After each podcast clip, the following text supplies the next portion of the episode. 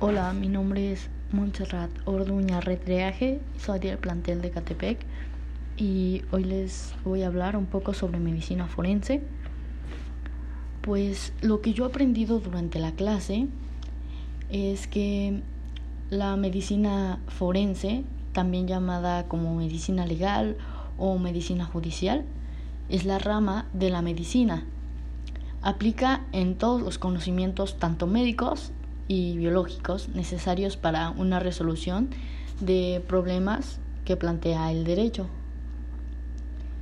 El médico forense, su función es auxiliar a jueces y tribunales de la justicia determinando el origen de las lesiones o por un herido de su causa de muerte mediante el examen de su cadáver.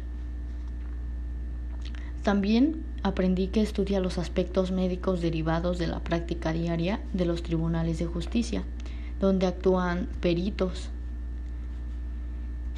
Se vincula estrechamente con el derecho médico.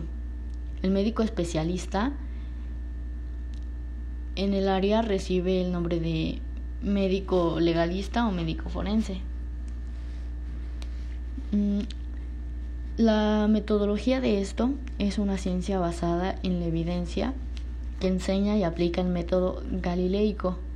Utiliza el método cartesiano, con los cuales se conforma el llamado método pericial, que recomienda no admitir como verdad lo que sea evidencial o probado, ordenándolo de lo sencillo a lo complejo y enumerado sin omitir nada todo con independencia respecto al problema sometido al estudio y el análisis. Esta es un poco de la historia de la medicina forense y es que la primera definición de los signos de fallecimiento se debe a Hipócrates. En uno de sus libros se llama De Morbis, donde describe las modificaciones de la cara en el inmediato periodo post-mortem.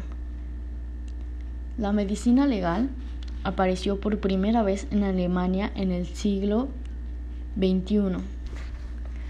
La ley carolina promulgada por Carlos V en 1532 obliga a los expertos en medicina a intervenir sobre los cadáveres en caso de homicidio voluntario o involuntario, imponiéndose una pena proporcional a las lesiones.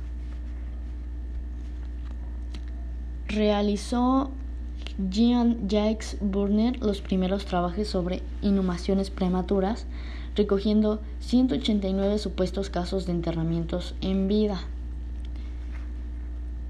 Y eso fue un poco de la historia sobre medicina forense.